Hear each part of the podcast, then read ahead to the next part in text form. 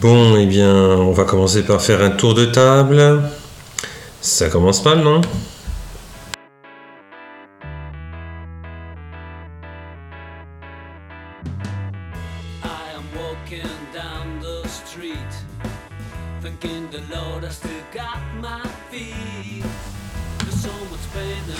Salut l'ami et bienvenue sur le Rendez-vous du mercredi, le podcast qui t'aide à mieux gérer ton école, ton collège ou ton lycée. Mon nom est François Jourdain, je suis chef d'établissement d'une école et formateur. J'aime partager mes découvertes et mes réussites et rencontrer des personnes inspirantes. Et tu pourras retrouver tous les éléments et les références dont je parle pendant les épisodes sur le site www.coréfléchir.net.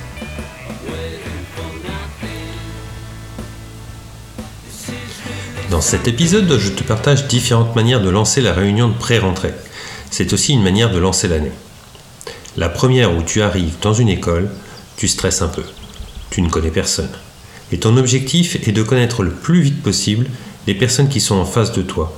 Mais c'est pas, à mon avis, la meilleure méthode. Quel est l'objectif pour ce tout premier contact avec l'équipe éducative?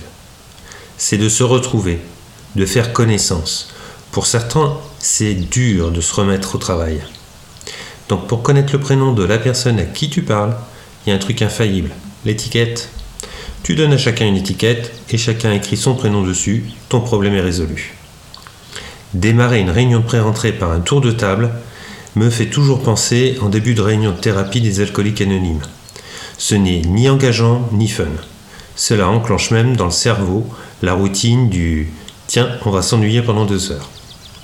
C'est pourquoi tous les ans, je cherche une activité qui permette à chacun de se présenter, de donner son humeur du moment, de rencontrer l'autre différemment.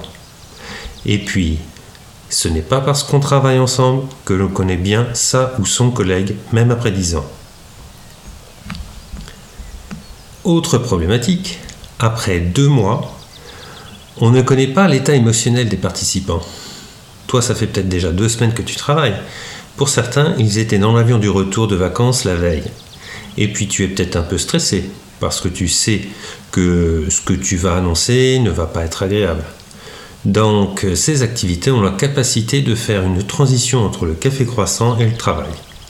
Alors voilà, je vais te donner des activités pour démarrer la réunion, la première, après les deux mois de vacances d'été. Des activités qui demandent aux participants de sortir tout de suite de leur zone de confort en allant vers l'autre et en donnant un peu de soi. Tout de suite, tu engages ton équipe. Je te livre donc ces activités, mais j'aimerais que tu me dises dans les commentaires ce que toi, tu mets en place dans ton école, dans ton collège ou dans ton lycée. Ainsi, la liste des activités va s'agrandir. Les activités que je te propose sont les suivantes. 1. Les retrouvailles poétiques. 2. Le rallye des connaissances. 3. L'anecdote. 4. La phrase biblique illustrée. Pour ces activités, tu peux les réaliser dans une salle ou en extérieur. Cela dépend de la météo. J'affiche les consignes en général, je les commente et je lance et participe à l'activité dans un temps donné. Alors, la première, c'est donc les retrouvailles poétiques. Pour cela, tu as besoin de beaux textes euh, sur une affiche en format A3 accrochés à différents endroits. Tu proposes aussi les mêmes textes au format A4. Tu demandes aux personnes de se regrouper auprès d'un texte et elles doivent ensuite dire aux autres membres du groupe pourquoi elles ont choisi ce texte. Puis chaque équipe prépare la lecture à plusieurs voix. Enfin, tout le monde se rassemble et on lit les textes. La deuxième activité, c'est le rallye des connaissances. Pour cela, tu vas avoir besoin d'une photocopie du rallye par personne, des crayons, donc qui consiste à demander aux autres s'ils ont vécu telle ou telle situation. Il faut donner une feuille avec des cases à cocher, et je te mettrai un exemple dans les, commentaires. Alors, euh, je te donne maintenant les consignes de cet exercice et déplacez-vous dans la salle, interrogez vos collègues, une question par personne. Lorsque la personne interrogée vous donne une réponse positive, vous lui demandez de signer dans la case concernée. Et vous vous adressez à, un autre collègue pour la question suivante. Attention, nous n'avons que 5 minutes pour obtenir un maximum de réponses. Quand c'est fini, on fait le point, on se rassemble en cercle et pour chaque case, on demande qui a coché la case. Ainsi, chacun va repérer les points communs et les différences. On en profite pour échanger des anecdotes rigolotes. Alors justement, l'anecdote. Pour cela, pour cette activité, tu vas avoir besoin de feuilles de papier, de crayons, un sac ou une boîte. Dans cette activité, on part de l'anecdote et on demande aux participants de deviner à qui elle appartient. Donc voici les consignes. Prendre une feuille et un crayon. Écrivez une anecdote personnelle. Puis pliez la feuille en quatre. Déposez-la dans le sac. Patientez un peu pour la suite. Une fois que tout le monde a rédigé son anecdote, tu les mets donc dans un sac ou dans une boîte et tu fais tirer un papier au hasard. Les participants doivent dire à qui appartient l'anecdote. On se rassemble en cercle et à tour de rôle, chacun essaie de faire correspondre l'anecdote à un des participants. C'est assez amusant. Hein? Chacun va partager un peu de lui avec les autres. La quatrième activité, c'est la phrase biblique illustrée. Pour cela, tu vas avoir besoin de visuels inspirants contenant une citation, une table et un support d'affichage. Bon, si tu préfères utiliser des citations inspirantes, libre à toi de le faire. Hein. Moi, je me suis appuyé sur les visuels The Bible. Alors, tu les disposes sur une table autour de laquelle on peut aisément circuler. Tu donnes les consignes suivantes.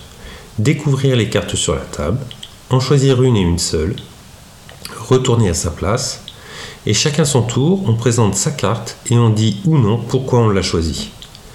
On affiche les cartes sur le mur à tour de rôle. Puis, à tour de rôle, toujours, on explique ou non son choix. C'est une façon de déposer ce, que l'on a sur le cœur, de la joie ou de la tristesse ou un autre sentiment. Alors quels sont les enjeux de toutes ces activités? Bien, Les enjeux de ces activités brise-glace sont doubles. Tout d'abord un enjeu pour soi-même. Quand on reprend une activité collective, on vient avec son histoire, ses émotions, ses problèmes. Elles permettent aux participants de poser leurs valises et de pouvoir se lancer dans un travail en mettant de côté cette histoire, ses émotions et ses problèmes, au moins le temps de la séance. C'est aussi un enjeu pour les autres. Chacun arrive avec des inquiétudes. Comment va se passer la journée? Les autres seront-ils bienveillants? Le chef d'établissement serait-il à mon écoute?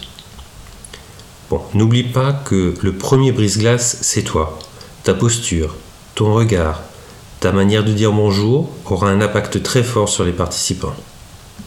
Je me souviens, il y a assez longtemps maintenant, j'animais une formation BAFA sous tente et je devais accueillir des stagiaires. Il pleuvait, ils arrivaient avec leurs sacs. Et stressé que j'étais, je disais à peine bonjour. J'étais préoccupé par des problèmes techniques, ou déposer les sacs pour qu'ils ne prennent pas l'eau, ou diriger les stagiaires pour qu'ils ne se mouillent pas trop. Le soir même, gentiment, j'ai eu le droit à un sketch moqueur sur mon accueil. Et j'ai compris et retenu le message. Ce temps de l'accueil est donc très important. Un café croissant, ça peut pas suffire. Ce dernier permet juste d'évoquer ses vacances, de retrouver les copains, mais certainement pas d'aller vers les autres en donnant un peu de soi et en accueillant un peu de l'autre. En résumé, démarrer la pré-rentrée par une activité brise-glace permet de mettre en marche une équipe, de faire se rencontrer, de se faire, de se découvrir. Bon, un grand merci pour ton écoute. On se retrouve mercredi prochain pour un nouvel épisode. J'ai demandé à des collègues comment ils font dans leur école de plus de 16 classes. J'ai besoin de ton aide pour améliorer ce podcast. Peux-tu laisser un avis positif sur Apple Podcast? Ou partager cet épisode sur tes réseaux sociaux avec le hashtag le RDV du mercredi. Et n'oublie pas hein, de partager tes brise-glaces dans les commentaires. Je te dis à très bientôt sur le rendez-vous du mercredi, le podcast des dirlettes et des dirlots, parce que gérer une école c'est bien, mais partager c'est mieux et ça rend heureux.